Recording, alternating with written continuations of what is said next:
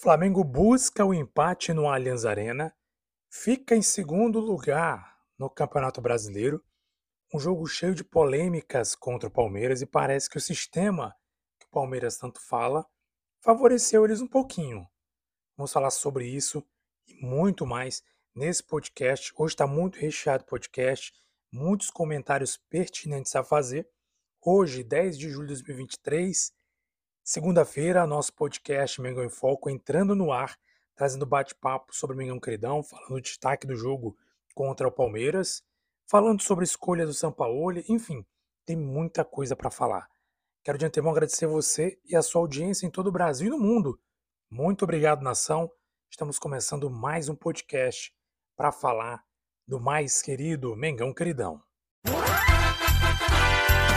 Está entrando no ar o seu podcast Domingão. Mengão em Foco. A apresentação: Jesus e TH.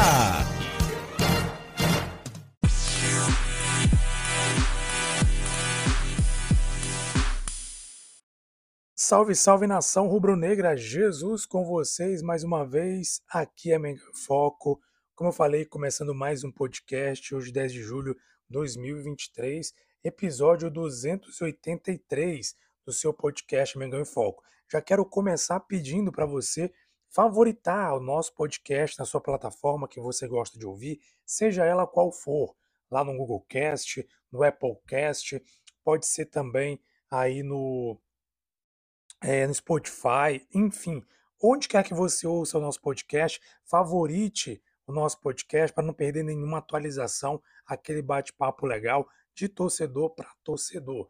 Então, nação, vem comigo, nós vamos falar sobre Mengão Queridão. Também quero pedir que você é, que você siga nossas redes sociais, arroba Mengão em Foco, tudo junto sem acento, Facebook, Instagram, que a gente traz sempre ali uma atualização, algumas imagens do Flamengo, algumas notícias, informações em tempo real, as principais notícias do Flamengo. Nós trazemos também nas nossas redes sociais. Então seja bem-vindo, seja bem-vinda, muito obrigado você pela audiência. E olha, nação, vamos falar desse jogaço, hein? primeiramente falando do jogo Palmeiras e Flamengo. Eu vou tirar um bloco só para falar das polêmicas, porque as polêmicas foram tantas, assim, não foram tantas, mas as que tiveram são de arrepiar. Né? Para você ter ideia, vou falar um pouco mais sobre isso no próximo bloco. O, Mar o Marcos Braz ele vai na CBF né, cobrar o, o, a CBF quanto que aconteceu no jogo contra o Palmeiras, claro. A gente tem essa parcela de culpa por não ter vencido o jogo, o São Paulo tem uma certa parcela, alguns jogadores têm em especial, mas o que aconteceu contra o Flamengo lá no Allianz foi brincadeira. O Flamengo foi prejudicado sim, de alguma maneira pela arbitragem. Bem, para começar o jogo, a escalação do Sampaoli, ela buscou, segundo ele mesmo, tentar ali de alguma maneira anular as ações que a gente sabe, gente. Palmeiras é muito parecido com o Atlético Paranaense. Palmeiras, ele joga ali pelas pontas e na velocidade, a bola no pé do goleiro do, do Palmeiras, ele lançando ou o Dudu de um lado ou o Rony de outro. Só isso. O jogo do Palmeiras é absolutamente esse. É o time inverte na jogada velocidade, inverte da direita para a esquerda, ou então da esquerda para a direita, procurando o segundo pau, sempre a mesma jogada. Não tem nada diferente, é a mesma coisa o tempo todo. É muito parecido ao Atlético Paranaense, o estilo de jogo, que é só ali jogando né, naquele, naquele estilo. Não pode nem dizer que é um esquema tático, é praticamente um jogo de uma nota só. É um time correndo na correria, na pressão, um time que joga com muita intensidade, tentando vencer o adversário na intensidade e abafando. E assim fizeram. E o Flamengo, com o time que entrou, que foi nas pontas ali, de um lado direito, o Luiz Araújo, e do lado esquerdo, Cebolinha. Gente, Cebolinha tá ridículo. Cebolinha muito mal mais uma vez para variar, jogando muito mal, perdeu uma chance muito clara ainda no primeiro tempo, no finalzinho do primeiro tempo perdeu uma chance claríssima, que poderia ter levado ao empate ainda no primeiro tempo. Muito ruim a atuação dele, não agrega em nada, não consegue ajudar na marcação, tampouco consegue ajudar no ataque. Então é alguém praticamente nulo dentro de campo. Então, assim, sinceramente, dá tristeza ver o Cebolinha jogar. Luiz Araújo teria muito que falar, porque é somente aí, por assim dizer, o segundo jogo, não é nem o segundo jogo, porque no jogo passado ele entrou apenas no encaminhado jogo ali, no final do segundo tempo. Então é o primeiro jogo que ele entra na condição de titular, desentrosado, não teve muita bola, muita chance. Então a gente não tem nem muito o que cobrar do Luiz Araújo nesse jogo.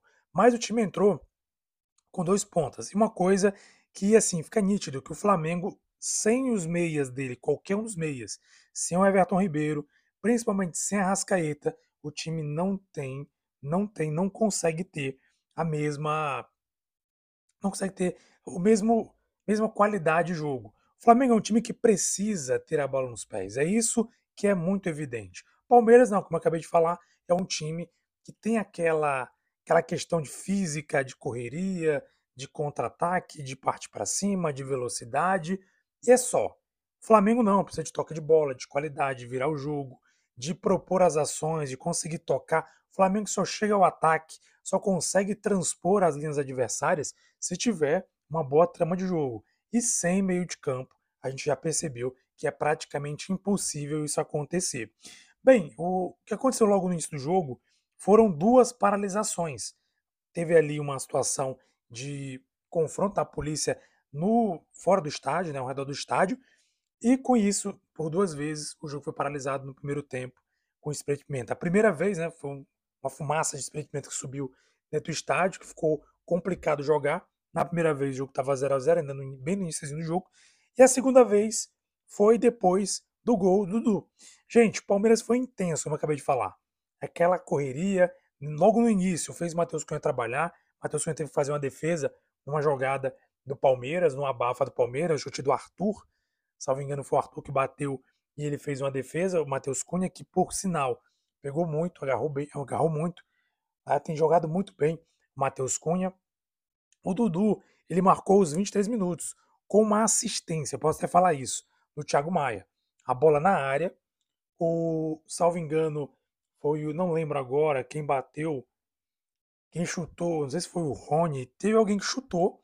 O, eu acho que foi o próprio Dudu. Chutou, o Matheus Cunha defendeu e a bola sobrou nos pés do Thiago Maia. Ali é simples, é você dar um chutão para lateral, dar um chutão para frente. Como dizem por aí, tom de zoação, alguns narradores, comentaristas, é chutar para onde o nariz está virado, não tem muito o que pensar.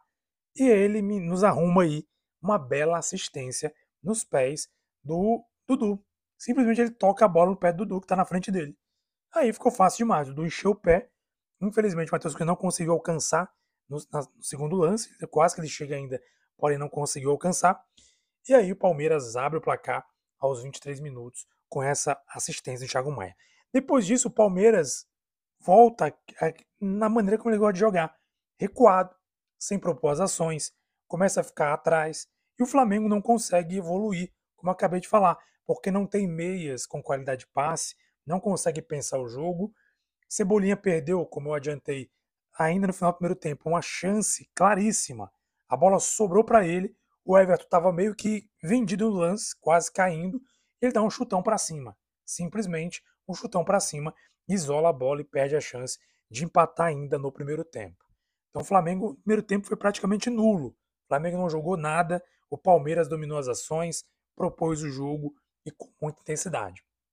Porém, no segundo tempo, a coisa começa a, a virar, começa a mudar. Primeiro com a entrada do, do Everton Ribeiro. Quando o Everton Ribeiro entra no lugar do Araújo, você percebe que muda a dinâmica do jogo.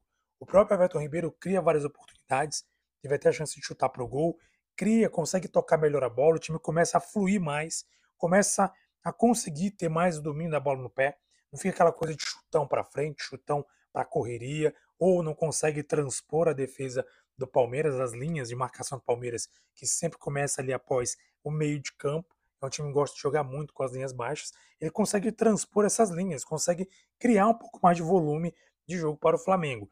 E o Arrascaeta entrou em seguida também.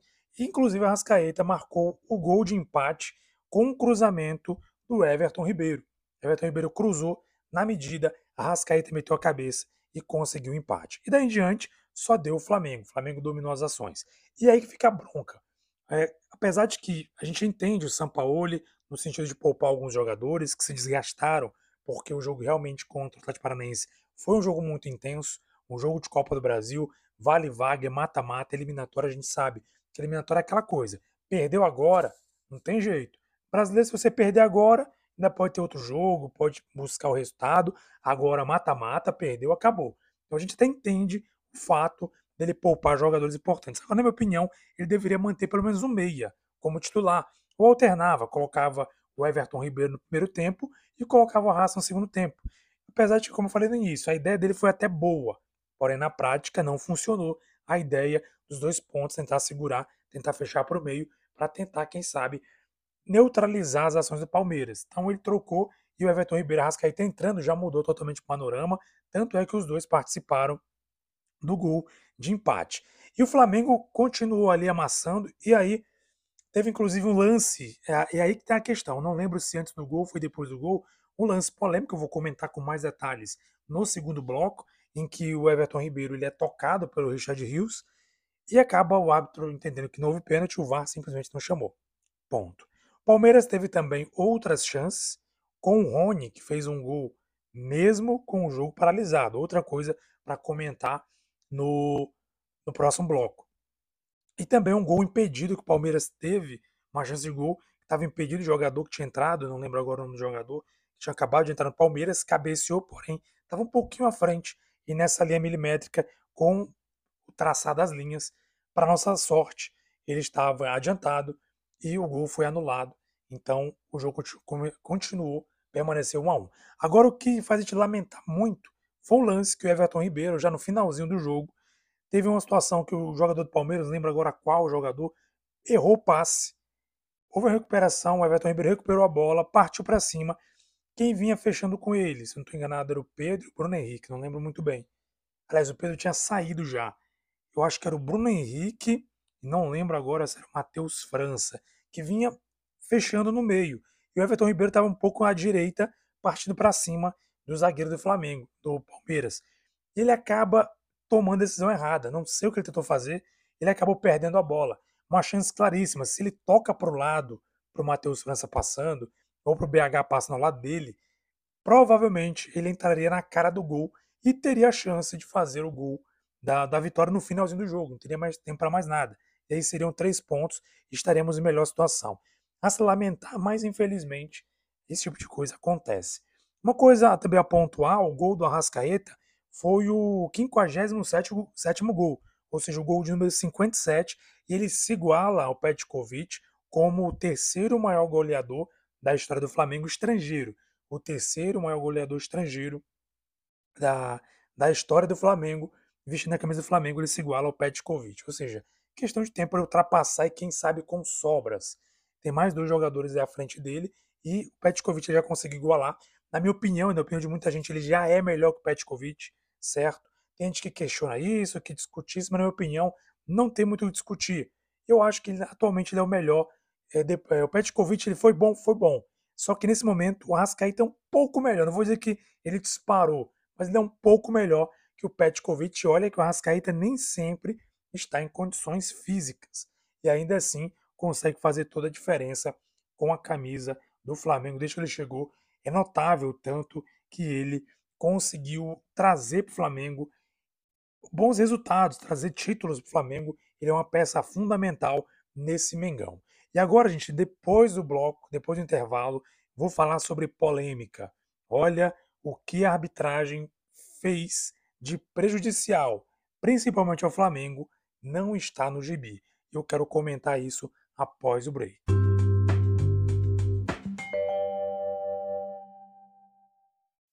Não deixe de seguir-nos nas redes sociais, arroba Mengão Foco, tudo junto sem acento, Facebook e Instagram.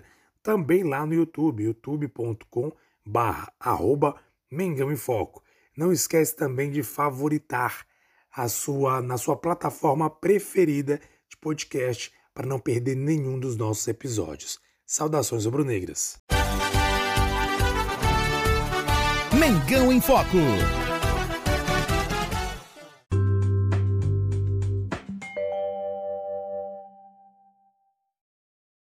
Quero endossar esse bloco, quero endossar esse bloco com uma matéria do GE. Mas antes de começar a falar sobre polêmicas da arbitragem nesse jogo, eu quero trazer aqui o, a tabela do Brasileirão. Botafogo venceu a equipe do Grêmio por 2 a 0, continua líder do campeonato, disparou na liderança. É, deixa eu só conferir a pontuação do Botafogo, que tá, continua a 10 pontos de diferença do Flamengo. e do próprio Grêmio também, que tem 26 pontos.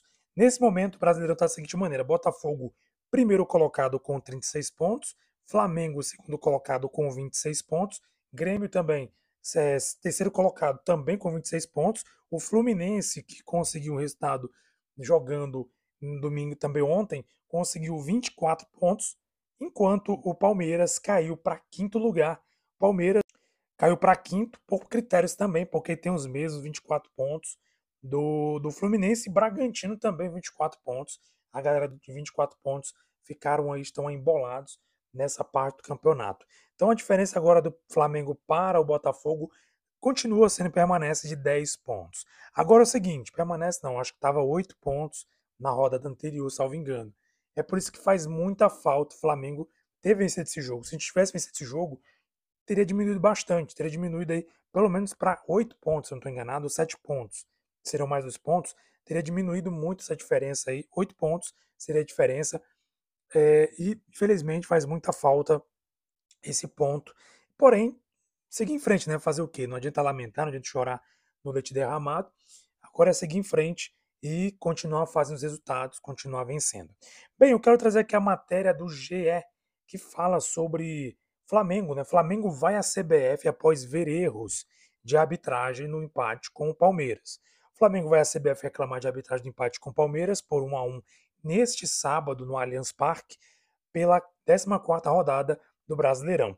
A diretoria contesta possível pênalti Everton Ribeiro e principalmente, esse aqui foi bizarro, erro de protocolo no gol anulado de Rony. Gente, foi bizarro. Vou já comentar para vocês o que aconteceu nesse lance. O primeiro lance aconteceu aos 32 minutos, segundo tempo, quando o camisa 7 do Flamengo caiu na área após disputa dentro da área com Richard Rios, que já tinha cartão amarelo, o árbitro deu escanteio.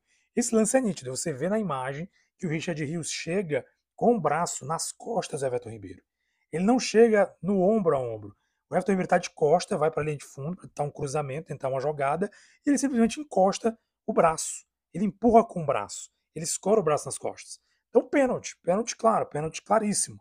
É, mas tem gente que fala que não foi, enfim vai entender qual o critério que essa galera usa para dizer que foi pênalti ou não. Mas para mim foi pênalti, claro. Houve um escorão ali nas costas do Everton Ribeiro. Agora, agora bizarro foi esse. Quatro minutos depois, Rony recebeu o lançamento de Rafael Veiga, avançou em direção ao gol e colocou a bola na rede. Só que a arbitragem apontou o impedimento durante o lance, o que fez a defesa rubro-negra parar. Mesmo assim, a jogada foi revisada pelo árbitro de vídeo antes de a bola voltar a rolar. Esse segundo lance, especialmente, revoltou o lado visitante. Mas é bizarro mesmo. É bizarro. Entenda só uma coisa. Entenda só uma coisa. É, a situação do Rony ele foi ridículo. O que acontece? Você vê nitidamente que o Matheus Cunha, que vinha para disputar a bola, ele ia entrar mano a mano, cara a cara com o Matheus Cunha, Matheus Cunha saiu quando ele chega na metade do caminho, que ele percebe, ficou meio confuso porque a transmissão diz que o árbitro, na verdade, não tinha, não tinha marcado, não tinha apitado. Mas certamente o bandeirinha deve ter levantado a bandeira. Então, se ele levantou a bandeira, todo mundo entende que foi marcado impedimento. E o, o Matheus Cunha sai no meio do, do caminho, ele para, ele para porque ele viu a bandeira levantada. O Rony continua e chuta a bola para o gol. Só que nitidamente já havia um impedimento marcado. Bizarro, bizarro é que depois do, da situação toda, simplesmente aparece o VAR checando o gol. Como assim? Aí você imagina se esse gol, se o Rony não estivesse impedido. Olha a confusão que ia ter. A defesa do Flamengo tinha parado porque havia uma marcação de impedimento e o VAR simplesmente teria dado o gol para o Rony com a defesa parada. Olha só a bizarrice, olha só a tragédia que poderia acontecer. Então, assim, bizarro. Mais bizarro que o lance em cima do Everton Ribeiro, que pode ser até discutido, esse do Rony não tem como discutir. Foi um absurdo, um erro protocolar ridículo. Porque todo mundo sabe que a regra é essa. Se o bandeira não levanta a bandeira, ele espera terminar o lance. E após o término do lance, aí sim tem a checagem. Ele vai lá, levanta a bandeira. Se houve impedimento, é anulado, é anulado o gol. Se não, o gol é válido. Mas nessa situação, ele descumpriu o protocolo. Tanto é que a defesa do Flamengo parou. E aí, após todo mundo parar, eles vão revisar o lance. Isso foi de uma bizarrice sem tamanho. O duelo entre Palmeiras e Flamengo ganhou um ingrediente de tensão após as últimas declarações, aliás, após as declarações das últimas semanas. Um auxiliar técnico do Abel Ferreira criticou a organização do futebol brasileiro ao dizer que o sistema, entre aspas, não quer que a equipe seja campeã novamente. Você deve ter acompanhado isso. Ah, o sistema não quer. Eu até comentei no podcast passado. Não quer que o Palmeiras seja campeão. O Brasil até se manifestou. Comentando que tinha que, tinha que ver essa situação do sistema aí, que poderia prejudicar né, o Flamengo, e de fato prejudicou. Então, curioso como a galera criticou o sistema, simplesmente foram favorecidos pelo sistema, em um lance especial de um pênalti não marcado, e em outro, totalmente esquisito, para não falar outro nome, em que o jogo é paralisado, simplesmente continua depois da paralisação e é revisado o lance. Então, que sistema é esse que quer derrubar o Palmeiras e simplesmente prejudica o Flamengo? É de se questionar. Será que o Palmeiras criticou o sistema agora, depois desse jogo? Então, assim, coisas para se rever, coisas para se discutir. Marcos Braz vai procurar a CBF para entender o que aconteceu, que realmente foram lances capitais que poderiam e que na verdade de decidiriam o jogo, principalmente o pênalti em cima do, do Everton Ribeiro. E aí, vamos ver o que vai acontecer, porque o Flamengo foi prejudicado sim, claro. Isso não tira, repito, não apaga o que o Flamengo deveria ter feito, as oportunidades perdidas, por exemplo, principalmente no último lance que o Flamengo teve com o Everton Ribeiro, sozinho ali no mano a mano, com, aliás, com dois defensores na frente dele e mais os jogadores do Flamengo vindo atrás dele poderia ter passado a bola. Isso não anula as chances perdidas. Ah, não falei também, o BH entrou no segundo tempo e teve uma cabeçada que o Everton fez uma belíssima defesa. Então não anula a chance que a gente perdeu, que a chance que o Flamengo teve não conseguiu converter, não anula nada disso. Mas, de alguma maneira, prejudicou sim a equipe do Flamengo. Então vamos ver o que vai acontecer, o que vai ser discutido, o que vai ser falado, porque o Flamengo foi sim prejudicado nesses lances capitais. E devem ser discutidos, devem explicações. O que aconteceu para acontecer tanta bizarrice num jogo que o próprio Palmeiras se julgava, se julgava injustiçado, foi, na verdade, beneficiado de certa forma pela arbitragem. Muito bem, nação, chegamos ao final do nosso podcast Mega em Foco. Quero agradecer você em todo o Brasil e no mundo também. Pessoas que ouvem a gente em vários lugares do mundo. Muito obrigado pela audiência. Mais uma vez, peço que você compartilhe o nosso podcast com aquele amigo, amiga, aquele grupo de torcedor flamenguista que gosta de bate-papo sobre o meu queridão. Não deixe também de seguir nossas redes sociais e participar. Você pode mandar mensagens lá no direct do Instagram, que a gente vai trazer aqui o seu comentário, caso você queira que a gente traga o comentário aqui no podcast. E é sempre um prazer ter você na nossa audiência. Quarta-feira tem jogo, nessa, depois de amanhã tem jogo Flamengo Atlético Paranaense, aliás, Atlético Paranaense Flamengo lá na Arena da Baixada, jogaço para o Flamengo definir a sua classificação para as quartas de finais. Como eu tenho dito, vai ser jogo pegado, jogo difícil, mas eu sou mais Mengão. Eu acredito que o Mengão vai sim conseguir passar por cima, vai conseguir vencer e conseguir a vaga para a próxima fase, quem sabe em busca de mais um título esse ano 2023. Você não pode perder, porque quinta-feira estaremos aqui trazendo aquele bate-papo legal de torcedor para torcedor no seu, no meu, no nosso podcast Mengão em Foco. Um abraço, nação, trações brunegras e até quinta-feira. Uma vez Flamengo, sempre Flamengo, Flamengo sempre eu hei de ser. É o maior prazer vê-lo brilhar, seja na terra, seja no mar, vencer.